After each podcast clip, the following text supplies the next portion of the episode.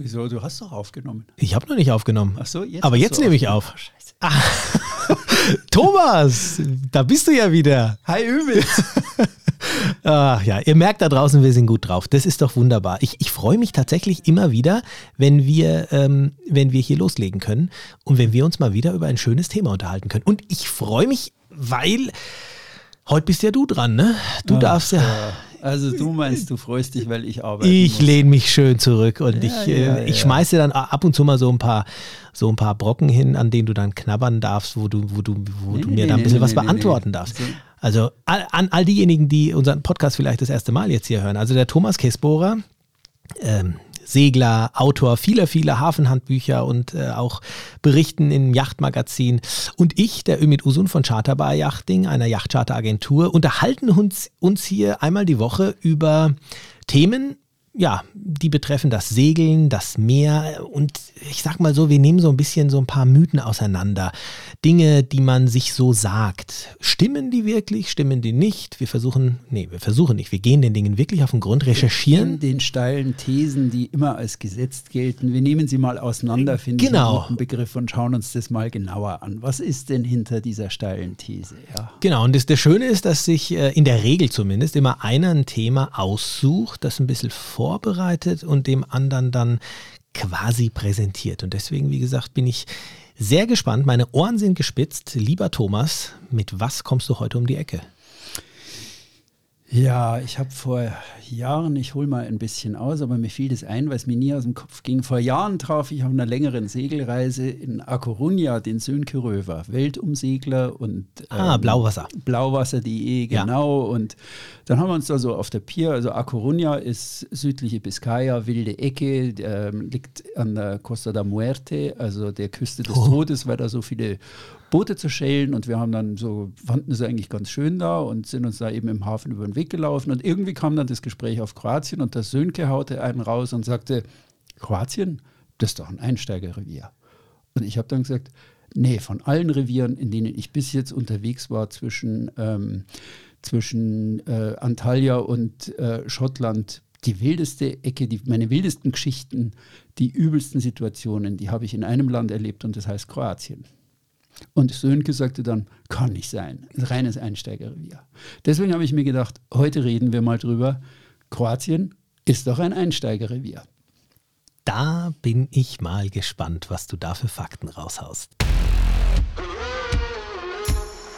Segeln ist mehr.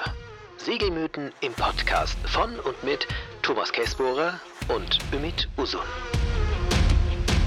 Ja, also ich bin mir ziemlich sicher, dass bei diesem Thema, ich sage jetzt mal so 90 Prozent unserer Kunden die Ohren spitzen werden, weil Kroatien äh, wirklich so das Charterrevier Nummer eins ist, muss ich sagen. Und wenn du jetzt äh, sagst, äh, hm, ist es denn jetzt wirklich ein Einsteigerrevier, ja oder nein? Und du hast recht, diese, diese Aussage, dass Kroatien ein Einsteigerrevier ist, ähm, das ist eigentlich fast schon gesetzt bei den meisten. Also wenn man hier eine Umfrage machen würde, dann würde, glaube ich, die Antwort in erster Linie äh, heißen, dass es eher einfach ist. Aber du hast ja jetzt gerade eben schon gesagt, dass das offensichtlich nicht so ist. Worauf stützen sich denn da deine Thesen? Also früher hieß es ja immer, oder was heißt früher, das heißt ja heute auch noch immer, in Kroatien hatte entweder keinen Wind oder zu viel Wind. Und das ist schon mal ein erster Hinweis darauf, dass in diesem Revier manches ein bisschen anders ist, als man das in anderen Revieren gewohnt ist. Also ich bin auch viel in der Karibik gesegelt. Man steht morgens auf und der Wind kommt aus ähm, Nordost, der Nordostpassat weht da immer mit drei bis vier Knoten, ähm, drei bis vier Beaufort.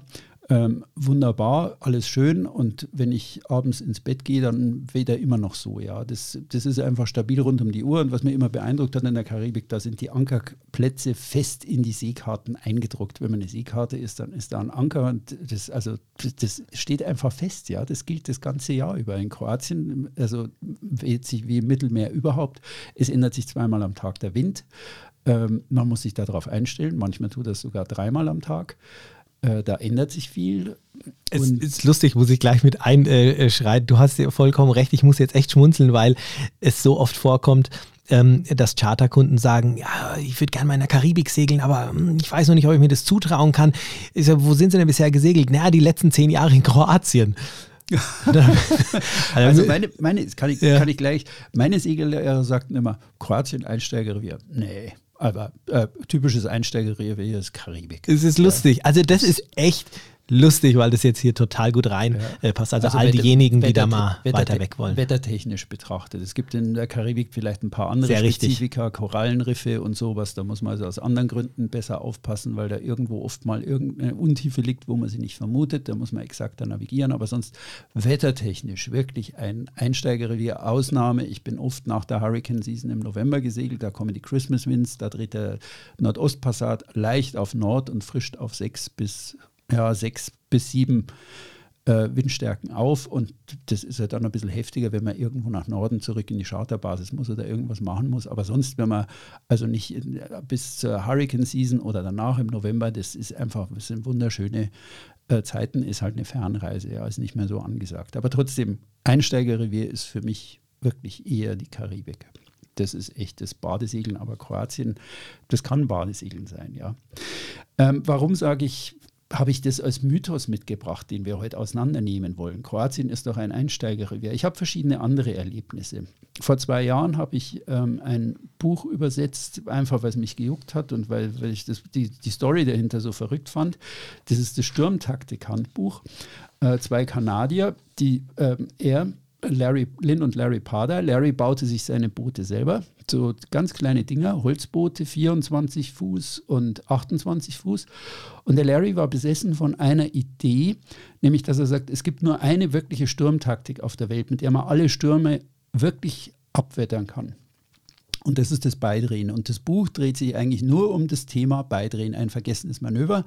Und um diese Taktik zu beweisen, ist Larry mit seiner Lin auf diesen winzigen Holznussschalen überall dahin gesegelt, wo es am heftigsten wegt. Sie sind im Winter um Kap Horn rum, haben sich da unten irgendwie rumgetrieben, sind dann die südamerikanische Westküste hoch, haben im Dezember auf Stürme gewartet, dass es wirklich die Fetzen flogen. Und er hat es auf diesen winzigen 24-Fuß-Schiffen haben die das durchgestanden mit Brutal. dieser Taktik. Also davor habe ich, boah. Das ist aber not the end of the story, not the rest. Also die sind Weltumsegler und sind also bis hoch nach Alaska und haben also immer wieder, der ist immer wieder bei Stürmen raus, um zu beweisen, dass seine Theorie richtig ist, nämlich Beidrehen hilft bei Stürmen. Voraussetzung ist, sie brauchen natürlich genügend Seeraum hinter mir. Sind nach Australien, Hobart See, Tasman See, sind also in alle wirklichen Ecken. Aber wo sie echt gescheitert sind, sind zwei Stellen. Bitte sag jetzt nicht Kroatien. das eine ist, sie haben ausführlich beschrieben, das einzige Mal, wo sie wirklich im Sturm gekentert sind, war in der Ostsee vor Bornholm. Oh. Und das zweite Mal, da haben sie sich aber ausgeschwiegen, aber sie waren in der Adria und haben gesagt, Scheißrevier.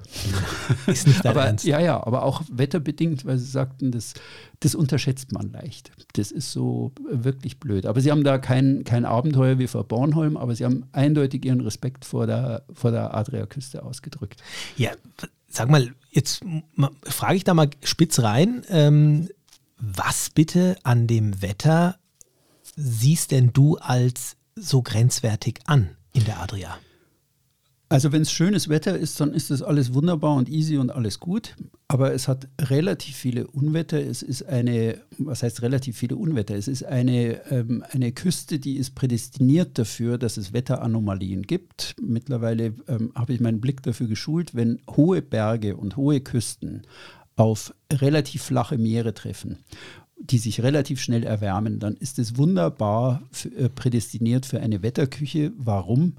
Ähm, die Adria ist, geht relativ bald, wird die flach, also irgendwo, ich glaube, auf der Höhe von Split ist die gerade nur so 80 oder 100 Meter, also auf halber Länge ist die schon relativ flach. Da gibt es kein Tiefwasser mehr. Im Sommer erwärmt sich die vor allem ganz im Norden auf 27, 28 Grad. Die Hurricane-Kenner wissen Bescheid. Bei 27 Grad entstehen die Hurricanes ähm, westlich von Afrika und ziehen dann so rüber in die Karibik. Das ist also die Temperatur, wo wirklich was in Gang kommt. Äh, die, die Wärme des Wassers sorgt für eine enorme Verdunstung, für eine enorme feuchtigkeitsgesättigte Luft. Und wenn dann aus den kalten Gebirgen, aus den Alpen im Norden oder aus den Küstengebirgen, die die ganze kroatische Küste begleiten. Da sind überall Berge, die gehen bis Kotor, unten geht es auf 1750 Meter hoch.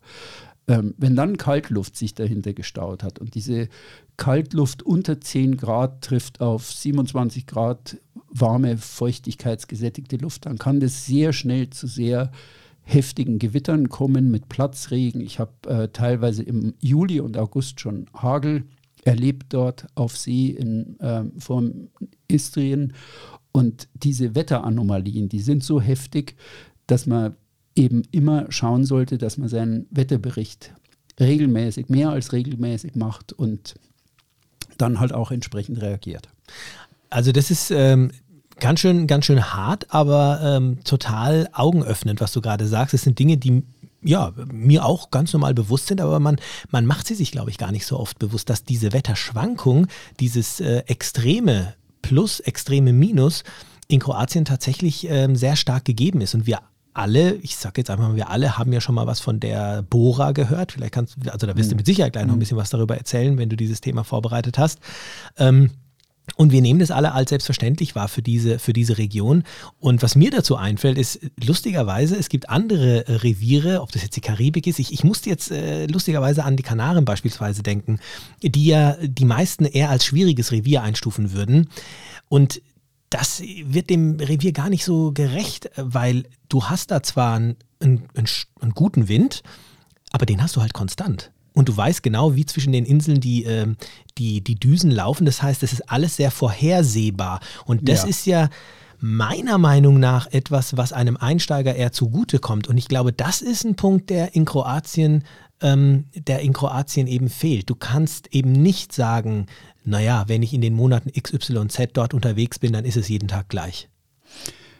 Das ist tatsächlich so. Vor allem die Wetterberichte haben sich ja seit ähm, den letzten 20 Jahren haben sich die enorm gesteigert in ihrer Treffsicherheit und in der Sicherheit. Ich glaube, ich habe mich für mein äh, Bergretterbuch äh, mit einem Wetterpapst äh, unterhalten, der ähm, die Bergretter da immer mit den aktuellsten Wetterberichten versorgt und der hat gesagt, was wir gut können, ist die Vorhersage von Luftbewegungen. Wir können sehr klar sagen, also ähm, der Wind kommt von da und da und in der und der Stärke. Also da ist eine sehr hohe Trefferquote drin. Äh, wir können weniger gut vorhersagen, ähm, wie sieht es mit Niederschlägen aus. Da hat er gesagt, das ist in den Bergen halt bei Rettungseinsätzen ganz schwierig, oft Schneefall vorherzusagen. Das ist eine ganz schwierige Kunst. Niederschläge sind sehr schwierig vorherzusagen. Ihr alle draußen kennt sicher das Beispiel, ja, Regenradar. Also wie oft sind wir schon nass geworden, weil wir dem Regenradar geglaubt haben. Ja. Darin spiegelt sich also nicht ähm, die Ungenauigkeit eines Wetterdienstes, sondern dass die Meteorologie tatsächlich immer noch Schwierigkeiten hat mit Niederschlägen. Also Wind, Luftbewegung kann ich sehr gut vorhersagen, Temperatur geht auch gut, aber Niederschläge ist ganz schwierig und vor allem diese schweren Niederschläge, wenn diese feuchtigkeitsgesättigte Luft plötzlich schlagartig abgekühlt wird, was da an Regen runterkommt oder so. Und jeder hat schon mal so einen richtigen Mittelmeerregen erlebt. Das ist in der Türkei an der Südküste. Das sind beeindruckende Dinge, wenn die Straßen plötzlich 25 Zentimeter unter Wasser stehen. Das ist aber da so. Und das ist das typische Phänomen. Und dummerweise ist es gerade Juli, August, wo die Temperaturdifferenzen am größten sind. Ich meine, wir sind dann schon so im Sommer drin. Ähm, aus den Bergen kommt dann oft so die Tiefs. Sie schicken dann diese Kaltluft darunter. Und wir haben aber immer nur brüllend heiße Tage irgendwie auf See. Und dann ist halt die richtige Differenz da, die es braucht, damit da ein richtiges Unwetter zustande kommt. Was müsste denn ein Einsteiger äh, machen, damit er, damit er da so ein bisschen safe ist, was, was die Geschichte betrifft? Ich meine, bei so einem Wetter will ich ja jetzt auch nicht auf dem Wasser sein. Äh, ja, das ist schon gut. Also die, die, die Frage ist, was, was, was macht man bei so einem? Ja, also möglichst, man, man geht in den Hafen, ja. Und da sind wir auch schon beim Thema, welches Revier ist ein schwieriger, Nordkroatien oder Südkroatien? Ah, und du unterteilst da auch schon. Ja, okay. klar, weil äh, du hast durch die Geografie, du hast ähm, im Nordkroatien hast du eine weitaus größere Hafendichte, mal per se. So, du Sehr hast gut. natürlich so bis Split, Trogie ist nur relativ viel, aber dann hast du so die Süd, die, die, die Inseln, die haben, also sind sehr offen, die großen Inseln. Ähm, da ist zwischen äh, ab Split, ab Bratsch bis Dubrovnik ist da mit Marinas nicht mehr so viel. Ja, die haben vor Jahren haben sie das Lano eröffnet, äh, nördlich von äh, Dubrovnik, um da mal eine Lücke zu schließen, weil da gab es eine Lücke von 80 ja, Seemeilen, war ich dieses ich, Jahr erst. Nicht, ja. Genau, ja. wo ich nicht rein kann. Also das erste ist das, ich habe weniger Marinas. Das zweite ist aber diese großen Inseln. Im Norden habe ich lauter kleine Inseln, da kann ich immer schön erstens drumherum fahren und überall drumherum fahren. Bei den großen Inseln, wenn eine Unwetterwarnung ist, dann muss ich eine Entscheidung treffen, gehe ich jetzt in eine Bucht auf der Nordseite, weil ich keine Marina habe, gehe ich, wenn ich keine Marina habe, gehe ich in eine Bucht auf der Nordseite oder gehe ich in die Süd, auf die Südseite. Und diese Entscheidung, da hat mich der Wolfgang Dauser von Seehelp neulich drauf gebracht im Gespräch, äh, diese Entscheidung, die ist, die ist bindend, ja. Ja. Und ich habe das selber erfahren. Also ich hatte vor vielen Jahren, ich habe jetzt das äh, Erlebnis auch in meinem neuen Revierkompass Kroatien Süd beschrieben. Äh, vor vielen Jahren hatte ich Vorhersage von Dubrovnik nach Norden segelnd. Ähm, für Nachmittag Gewitter, äh, Windstärke 6 bis 7, Bora Nordost. Ganz kurz, ich meine, du sprichst gerade, glaube ich, schon wieder was ganz Wichtiges an. Ähm, nur in einem, in einem Nebensatz dazu. Zum einen ähm, kann man sich als Einsteiger dann natürlich aussuchen, wo man dann hin sollte. Zum anderen, sagst du jetzt gerade auch wieder, man sollte sich einfach schlau machen, auch darüber, wie denn das Wetter allein schon morgen ja, wird. Un, unabdingbar. Also Weil das brauche ich teilweise in der Karibik jetzt nicht so sehr wie jetzt äh, in, in Kroatien, dass nö. man sich einfach ja, schlau macht, was ja. das Wetter betrifft. Nö, man sollte wirklich zweimal am Tag Minimum gucken. Morgens, abends. Ich gucke auch dazwischen drin irgendwie, was kommt da. Und dann vor allem, es kommt ja, wenn Schönwetterlage für die nächsten Tage angesagt ist, kann man lockerer sein. Ja, wenn jetzt da eine, eine absolute Hochdrucksituation da ist, dann kann man da mal fünf Grad sein lassen und sagen, okay, jetzt sagen Sie für eine Woche strahlender Sonnenschein und drei aus ähm, Nordwest, also Maestralen, sommerlicher Schönwetterwind in Kroatien, dann kann ich da wirklich locker sein und sage, aber wenn ich eine Gewitterlage habe, eine Gewitterlage ist ja nie nur ein Tag, sondern dann ist die, dann ist die Situation eine Woche da, weil bestimmte Luftgegebenheiten, feuchte Luft trifft kalte Luft, irgendwelche Konvergenzen, irgendwas steigt auf, ähm, da sollte ich dann wirklich öfter gucken. Also, ja. also ich wollte dich nicht unterbrechen, aber genau. genau. also zum einen Wetter checken, zum anderen ja, genau. dann das Revier nochmal da aussuchen. Ich, ja. Genau, und damals hatte ich also die Entscheidung, ähm, sechs bis sieben Nordost am Nachmittag, also das heißt, ich gehe in eine Südbucht, dass ich schön geschützt bin, habe ich mir auch gesucht, auf Millet. Millet ist eine lange Insel, keine Marina, ein Fähranleger, äh, verschiedene Buchtrestaurants und ich habe gedacht, naja, gehe ich in den Süden, geschützte Bucht nach Norden. Ähm, der Blödsinn, der dann passierte, war, ähm, erstens hatte ich an dem Nachmittag rund um diese Bucht äh, sechs bis sieben Windhosen, war absolut aufregend. Eine wanderte so auf mich zu, da schaust aber dann nee. irgendwie, dass dein Kram unter Deck wirfst. Ja, ich wusste auch nicht, was passiert, wenn die jetzt da reinkommt. Aber die drehte dann so ein halbes Fußballfeld vom Boot Richtung Land ab und war. Ja, war doch ganz schön nah. Also ich habe auch schon welche gesehen, aber die waren dann doch ein bisschen war, weiter weg. Atemberaubend, wie die, die ging da übers Wasser, drehte nach links auf die Felsen. Und als die die Felsen berührt hat, ist die richtig, hat die wie ein Rüssel, hat die sich beleidigt nach oben weggezogen. Ja, also sind irre Teile, wenn man Krass. die so beobachtet. Aber ich möchte keiner begegnen. Ähm, und ich hatte dann, die sagten halt Nordost und was dann tatsächlich in dieser Bucht war, ähm, äh, ich hatte dann äh, die Gewitterböen aus Süden. Ja, ich war genau ah. im Eimer, richtig. Also mein Anker hat nicht gehalten, bin nach hinten gedriftet, habe aber aus Routine lasse ich immer einen Motor mitlaufen bei Gewitter, dass der schon mal läuft, dass alles segelfertig ist und konnte mich dann eigentlich so aus der Bucht irgendwie in die Bucht gegen die Böen ansteuern und dann langsam im Gegensteuern meinen Motor hochholen. Gott sei Dank bin ich nicht in eine äh, äh, äh, Festmacher von, von, einer Boje gekommen und einem Bojenleine oder irgendwas. Also bin dann so lange in der Bucht rumgekreist, in den Gewitterböen, bis das nach einer Viertelstunde rum ist. Denn die gute Nachricht ist, wenn man mal in so ein Sauwetter gerät, ihr müsst eine Viertelstunde durchhalten und dann ist es aber auch durch. Also lustigerweise, es erinnert mich total an ein Erlebnis, was ich hatte, ist aber auch schon fast 20 Jahre her, in der Türkei äh, allerdings. Da kam dann auch kurz vor Sonnenuntergang auf, also wirklich aus, wie aus dem Nichts ist es dann, äh, ist es losgegangen. Und ich muss, ich muss gestehen, damals war ich da wirklich noch ähm, einfach noch nicht fit genug, dass ich mich da immer so sehr ums Wetter äh, gekümmert hatte. Mein Gott, es war August, es war Türkei. Ja, es hat halt nicht lang gedauert. Äh, 20 Minuten später hat es dann auch gehagelt. Da waren wir dann schon zum Glück draußen, bibbernd alle. Ja, also es war, es war spannend. Ähm, ähnliche Situation. Das ist schon, äh, schon heftig. Es geht so schnell. Ja, es geht sehr, sehr schnell. Also wie gesagt, die Tipps sind wirklich, wenn es schön ist, kann man ein bisschen nachlässig sein wenn Gewitterlage vorhergesagt ist, das sollte man sehr, sehr ernst nehmen, seine Turnplanung darauf einstellen. Beliebte Frage ist auch, wo bin ich denn sicherer? In der Marina oder im äh, Hafen? Äh, in der Marina oder auf See? Also wo gehe ich hin?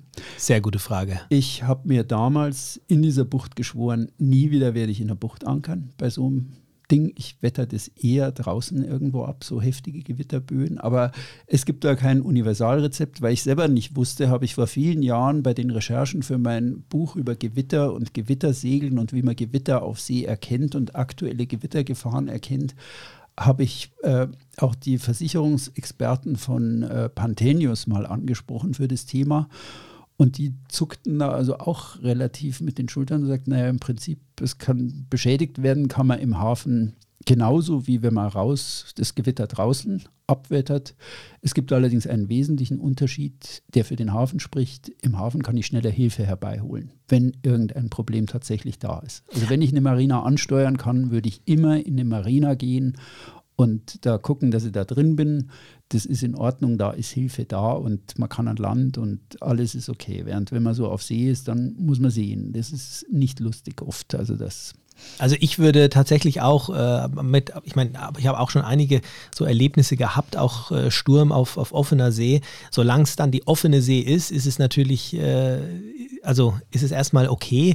Also ich würde auf jeden Fall lieber auf dem Wasser sein als in einer Bucht. Da gebe ich dir 100% recht. Also in einer Bucht möchte ich nicht, und ich habe auch damals von der Geschichte, wo ich gerade eben erzählt hatte, ähm, also wir haben dann auch die Leine kappen müssen, weil das wirklich so mhm. schnell ging. Ja. Und ähm, sind dann auch rausgefahren und haben das dann draußen einfach dann ähm, überlebt, um dann äh, später äh, an einem Steg festzumachen. Also der Hafen, den fände ich natürlich auch, also diesen in Anführungsstrichen sicheren Hafen gibt es vielleicht nicht, aber er ist auf jeden Fall sicherer und vor allem kann man dann zur Not auch vielleicht Teile der Crew dann auch ähm, raus aus dem Boot, geht irgendwo rein, setzt euch irgendwo hin und ich kann dann immer noch mit dem Co-Skipper zusammen schauen, dass die Leinen halten und mit den anderen auf dem Boot gucken, dass da nichts passiert. Aber ich glaube, im Hafen würde ich fast auf dem Boot bleiben. Ich habe mal ein sehr schweres Unwetter in Umag erlebt, wo es die Dachziegel auch im Anfang August von denen, wo eine große äh, Amel, eine Maramu fast gekentert ist, deren Mast ging flach aufs Wasser, also die hing an der Boje, wir hingen daneben und ähm, das, das war also auch, das waren heftige 20 Minuten. Äh, da kamen aber die, die auf See das abgewettert hatten, mit zerrissenen Segeln rein. Ähm, das, ich würde immer im Hafen sein, ich würde im Hafen bleiben, ich würde auch nicht dann im Freien rumlaufen, sondern würde unter Deck gehen auf dem Schiff und ähm, dass man einfach in Sicherheit ist. Da fliegt allerhand Zeug durch die Luft. Ja, wenn so, ich habe damals gemerkt, die Böe, die die am Mehl flach gelegt hat, mein Windmesser ist da irgendwo bei 70 Knoten, hat, ist der ausgestiegen. Ich hatte da so ein, so ein fest installiertes Ding, der hat sich das gemerkt. Also Brutal. es war eine, eine Böe und die legte alles, was da war, also was an Bojen hing, drehte die um 180 Grad, also von Wahnsinn. Süd nach Nord mit dem Bug und legte die dabei, weil die so eine Kraft hatte, legte die die einfach fast flach aufs Wasser. Also wir ja, man unterschätzt manchmal, äh, was so, eine, was so ein, ein, ein, ein Rumpf auch für eine Angriffsfläche hat für den, für ja. den Wind. Also ja. hier geht es ja gar nicht darum, dass ich jetzt die Segel draußen habe und irgendwie den Sturm absegeln müsste. Ähm, aber das ist schon ganz schön, äh, ganz schön heftig. Ja, ich bin gespannt. Erzähl noch ein bisschen mehr. Kroatien, äh, also ich, ich, weiß auch nicht, die Antwort, die scheint ja immer klarer zu sein, fast schon, wenn es hier jemand hört. Äh, Einsteigerrevier, ja oder nein? Also das sind ja Horrorgeschichten, ja, die wir schon gehört nein, haben. Nein, also die Horrorgeschichten, die vergessen wir jetzt auch mal. Jedes Revier hat seine Eigenheiten, ja, und man muss sie kennen. Jedes Revier hat seine eigenen Dinge. In Kroatien ist es die Bora und im Juli und August können, können, ja, könnten Konjunktiv, ähm, starke Gewitter auftreten. Das ist also Juli, August hat man nicht nur windstille Tage gebucht. Die gibt es eher so im September, dass es so, so ruhig ist in der Nachsaison. Aber ähm, das Wichtige ist, jedes Revier hat seine Regeln. In Kroatien gibt es Unterschiede zwischen Süd und Nord. Also im Norden habe ich die kleinen Inseln, wo ich mich schneller verstecken kann, wo es mehr Marinas gibt. Im Süden treffe ich Entscheidungen und bin daran gebunden, ja, for good or for bad, whatever may happen. Ich habe mhm. so entschieden mit meiner Bucht damals, Sablunara, und da bin ich jetzt und was da passiert, damit muss ich zurechtkommen. Also das sind durchaus Schwierigkeiten, die man eben bedenken sollte. Man sollte seine Wetterberichte vor allem bei Gewitterlagen zweimal täglich abhören und seine Route entsprechend festlegen, sollte eine Marina im Zweifelsfall aufsuchen und gucken, dass man da reinkommt. Das ist schon der bessere Ort. Und ähm, ja, der Mythos, Kroatien ist doch ein Einsteigerrevier. Also eigentlich. Eine, eine Frage noch, ah, bevor du es beantwortest. Okay. Geht mir noch ein bisschen unter den äh, Fingernägeln. Die Bora, die du die ganze Zeit auch immer mal wieder oder die wir immer wieder angesprochen haben, ähm, ist ja so ein äh, Wort mit so drei Ausrufezeichen in Rot. Ja? Jeder, der Kroatien ähm, segeln möchte oder gesegelt ist, Bora, Bora, Bora, wird aber oft in einem Atemzug mit dem Quana, also im Norden ähm, mit, mit dem Quana in, ähm, ja, genannt. Wie würdest du das denn ganz kurz vielleicht hier nochmal so als, als, äh, als Zusatz betrachten? Ist der Bora nur Thema im Norden Kroatiens oder auch im Süden oder? Also das, das erste ist, nee, die ist eigentlich in allen Regionen.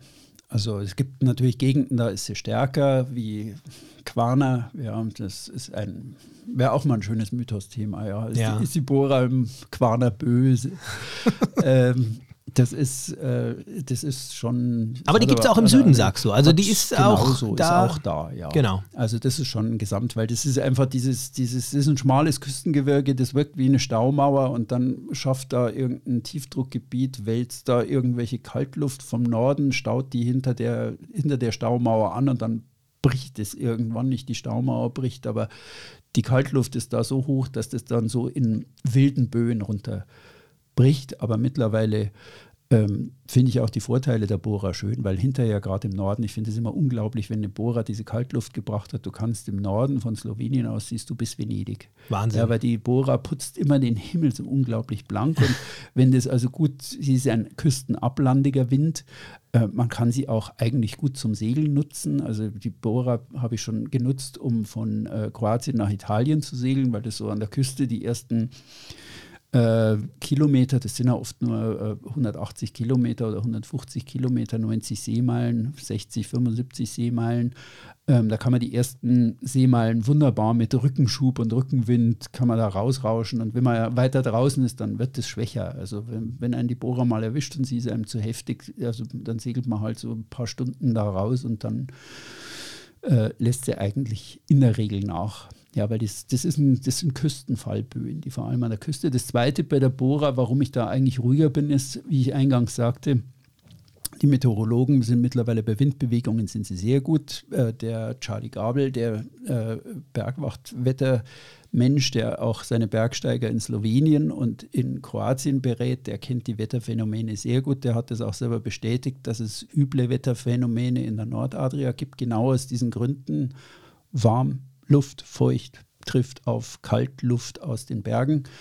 Ähm, der, der hat das auch bestätigt und hat äh, gesagt, nö, also wir haben mittlerweile bei Wetterberichten haben wir eine Treffsicherheit 24 Stunden 90, größer 90 Grad, äh, 90 Prozent. Am zweiten Tag geht es dann so runter auf 70 oder irgendwas. Ja, und dann der dritte Tag, das ist dann schon, steht dann schon in den Sternen, wie es wird. Aber wenn man ähm, eine unsichere Lage hat, soll man einfach immer öfter gucken und deswegen Bora ist einfach sehr, sehr gut mittlerweile vorhersehbar. Es gibt eigentlich keine Anzeichen visuell, wie man eine Bohrer erkennt. Ich habe neulich äh, den Karl-Heinz beständig dazu auch befragt. Es gibt nichts, wie man das erkennt, aber die Wetterberichte sind absolut zuverlässig, was die Bohrer angeht. Da gibt es keine Überraschung, auch bei Jugo. Luftbewegungen können gut vorhergesagt werden. Je unwetteriger, je instabiler das Wetter wird, desto schwieriger ist die Treffgenauigkeit, wie genau der Wind und das Wetter sein wird. Super, und jetzt willst du von mir wissen, ob ich deinem Mythos Glauben schenken soll. ob ich ja, der Meinung ja bin, auch, äh, ob ich, ich auch der Meinung bin, nachdem du mich jetzt hier mit so vielen Fakten bombardiert hast, wie schnell die Welt eventuell ja, untergeht. Also ich ähm, bin tatsächlich immer noch der Meinung und eigentlich hast du mich sogar, ich will nicht sagen darin bestätigt, aber nein, ich bin der Meinung, dass Kroatien ähm, nichtsdestotrotz für Einsteiger geeignet ist. Ich wäre vorsichtig zu sagen, es ist ein Einsteigerrevier. Ich finde, es ist ein Revier, welches sehr, sehr viel für Einsteiger bietet. Und ähm, ich glaube, der springende Punkt ist, ähm, dass man sich einfach dessen bewusst sein sollte, was dieses Revier ähm, bieten kann oder welche Gefahren es auch bergen kann. Und du hast es eigentlich auf den Punkt gebracht, als du gesagt hast, man muss einfach wissen, mit was man es zu tun hat. Man sollte oder man ist fast schon verpflichtet, ein, zweimal am Tag das Wetter zu checken. Man sollte wissen, ähm, wie es im Norden aussieht, wie es im Süden aussieht. Also ich denke, ähm, ein Problem ist es, wenn man da blauäugig einfach reingeht und sagt, ach ja, Kroatien, da geht doch jeder zum Segeln, im Sommer ist kein Wind, mache ich mal. Ich glaube, das ist gefährlich.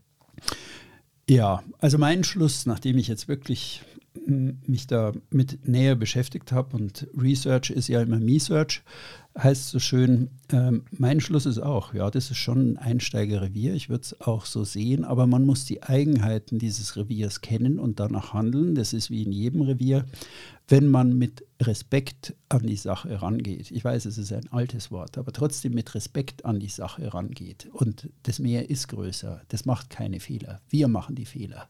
Ja, wenn man mit Respekt an die Sache rangeht, dann ähm, ist es ein Einsteigerrevier, wo man sich einfach wirklich auch sicher darauf verlassen kann, dass da nichts passiert. Glaubst du, dass das mit ein Grund dafür ist, weshalb es ähm, vielleicht öfter zu Havarien und so kommt? Glaubst du, dass es ähm, so ist, dass viele Segler jetzt speziell in Kroatien sich dessen einfach nicht bewusst sind und sagen, ach naja, mache ich dann mal und machen sich da einfach zu wenig Gedanken, weil sie mit zu wenig Respekt an die Sache rangehen?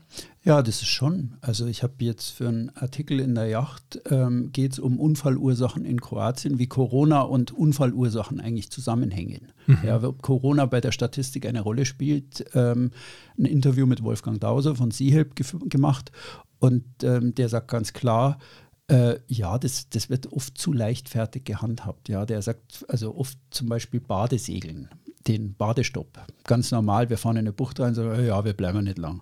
Und er sagt, dann geht der Anker so runter, dass er halt gerade den Grund berührt und die Leute unterschätzen aber oft, wenn draußen eine Fähre vorbeirauscht, also in einigen Seemeilen weit entfernt, dann ist so nach zehn Minuten kommt der Schwell da an und er sagt, die Boote in einer eng belegten Bucht, die haut alle 5, 10, 15 Meter nach hinten. Ja, aber die haben keinen Halt. Und er sagt, das kracht regelmäßig. Wahnsinn. Also das, das ist einfach, wo man, wo man die Sachen einfach zu, zu locker nimmt. Also hat der wirklich als, als Unfallursache gesagt, das, das passiert einfach sehr, sehr oft. Und ähm, das sind Dinge, die muss man einfach beherzen. Das ist einfach wieder so, ja, Leichtsinn und hm. ja, also das an der Stelle ist es, ja, wenn man nicht leichtsinnig ist und da wirklich einfach, das alte Zauberwort heißt auch äh, neben Respekt Seemannschaft. Ja, wie macht man das? Wie handhabt man die Dinge bei allem? Und wenn man das ordentlich macht, dann passiert da eigentlich auch wenig. Ja, also das ähm, schön, dass wir da, ja, aber gut, ich muss ganz ehrlich sagen, dein Vortrag in Anführungsstrichen hat mich auch wirklich genau ganz bewusst, glaube ich, auch, auch zu diesem Fazit mitgebracht, den du ja auch äh, zu 100 Prozent äh, teilst. Äh, offensichtlich, es ist, es ist einfach, dass man nie vergessen darf, was man da gerade unter seinem Hintern hat, dieses große Boot und dann die Verantwortung gegenüber der Crew und dass man auch dem Wetter irgendwo ausgeliefert ist. Also sollte man auch ganz klar wissen, was mich wettertechnisch äh, erwarten kann. Oft sind wahrscheinlich Einsteiger sogar noch viel penibler als manche, die ähm, die schon äh, lange segeln und denen noch nie was in Anführungsstrichen passiert ist. Äh, vielleicht ähm, checken sogar teilweise die Anfänger gerade umso öfter und mehr das äh, Wetter oder, oder das ist ja oft so der Fall. Also insofern. Ich, ich würde sogar sagen, das, also Einsteigerrevier. Was ist ein Einsteigerrevier? Ich fange an, ich habe jetzt vielleicht meine Scheine, ich habe eine theoretische Ausbildung und jetzt lerne ich mal, was das Revier ist. Jedes Revier hat seine Eigenheiten und ähm, das ist wunderbar zu lernen, das, und vor allem auch das notwendige Handwerkszeug zu lernen, dass ich genau das kapiere, okay, ähm, Kroatien hat die Eigenheiten, die Karibik hat die Eigenheiten und das hat einfach alles seine Unterschiede und ich muss danach handeln. Ja, das große Versprechen heißt ja gesellschaftlich immer, du kannst alles machen und es wird ein Riesenspaß. Stimmt im Prinzip, aber gibt schon ein paar böse Fallen oder Dinge, die man bei jeder Sache beherzigen sollte. Ja, schön. Also schöner äh, Abschluss zu diesem äh, zu diesem voll interessanten Thema, welches auch äh, welch, ich, also ich bin mir ziemlich sicher, dass wir sehr, sehr viele Fragen beantworten konnten, die in den Köpfen von, von vielen Seglern da draußen rumschwirren, auch von vielen Kroatien-Seglern, die vielleicht so etwas noch gar nicht erlebt haben, dass es da mal äh, windtechnisch zu, zu heftigeren Bedingungen kommen kann. Vielleicht, äh, wenn ihr draußen es hört, vielleicht sollten wir auch mal ein Seminar dazu machen zu dem Thema. Wenn ihr hört, bitte schreibt uns. Wir sind auch neugierig, welche Segelmythen ihr gerne mal auseinandergenommen und betrachtet hättet. Wir freuen uns auf eure Zuschriften, wenn ihr schreibt. Und ansonsten haben wir, ja, eins haben wir noch. Einen Punkt haben wir noch ah. mit äh, die gute Nachricht des Tages. Die gute Nachricht Was des Tages. Die gute Nachricht des Tages. Die gute Nachricht des Tages ist, äh, also da muss ich jetzt gar nicht lang denken. Ich habe mir es für heute für spontan genommen. Also ich, ich habe mir vorgenommen, es spontan zu machen. Ähm, Du hast mir natürlich jetzt eigentlich einen Elfer hingelegt. Ähm, das heißt, es ist die Steilvorlage. Die gute Nachricht des Tages ist meiner Meinung nach, dass Kroatien, bleibe ich mal bei dem Thema, ab dem 1. Januar 2023 wohl den Euro einführt. Yep. So ist es. Das ist doch, finde ich, wirklich positiv und es freut mich, weil diese Rumrechnerei mit äh, geteilt durch sieben und mal sieben und hin und her und Kuna und ach, wie viel soll ich jetzt tauschen, ähm, habe ich dann einfach nicht mehr. Und ich weiß dann einfach, äh, was was kostet, ohne Mods rumrechnen zu müssen. Genau. Wir freuen uns jetzt einfach mal über die gute Nachricht und weil wir alle wissen, wie das damals war, als bei uns der Euro eingeführt wurde und die D-Mark verschwand. Ja, das wissen wir ja alle noch, wie, wie das ist, wenn Milliarden Münzen eingesammelt werden müssen. Wir vergessen jetzt einfach das bisschen Turbulenzen, das da irgendwie im Herbst und im Frühjahr sein wird, bis sich das alles eingerenkt hat. Aber ab 1.1.23 gilt der Euro in Kroatien. Das okay. finde ich doch echt eine schöne, gute Nachricht. Insofern, passt auf euch auf, wir hören uns nächste Woche wieder, hätte ich jetzt mal gesagt, ne? Wir freuen uns, wenn wir uns wiederhören und ihr schreibt uns, welche Segelmythen ihr noch gerne hättet. Okay? Wunderbar. Macht's gut. Macht's bis gut. Bald. Bis dann. ciao. ciao. ciao.